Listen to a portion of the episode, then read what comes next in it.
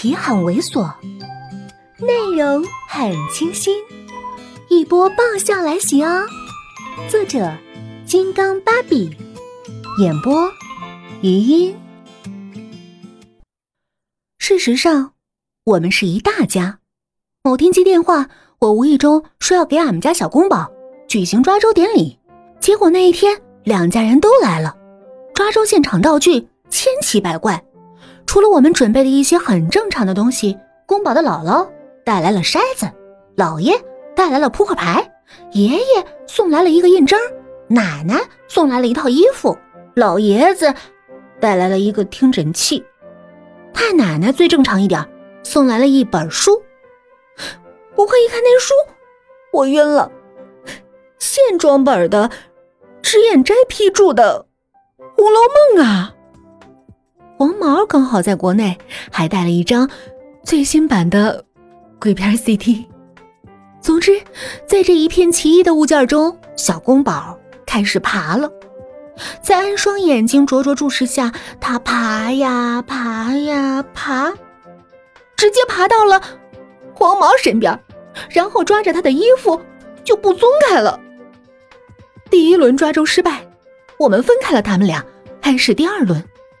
在安双眼睛的灼灼注视下，他爬呀爬呀爬，又直接爬到了黄毛身边，又抓住他衣服不松开。第二轮抓周又失败，再次分开他们俩，让黄毛换了位置，再度开始第三轮。在安双眼睛的灼灼注视下，他爬呀爬呀爬。再次爬到了黄毛身边，再次抓住了他的衣服，不松开。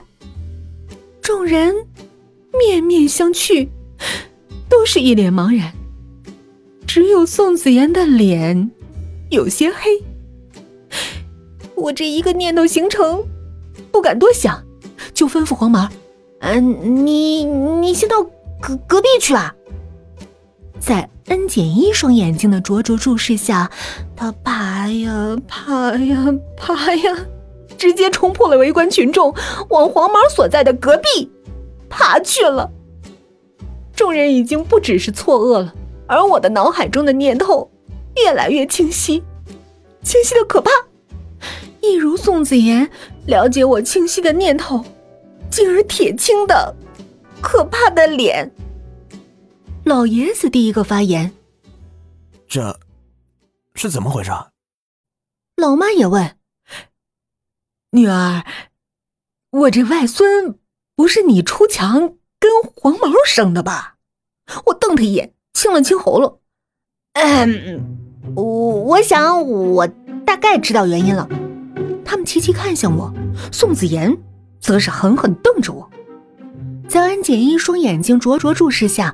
我对手指啊，对手指，最后终于豁出去了，弱弱开口：“嗯嗯嗯，那个我我们家宫宝或或许是个年下攻。”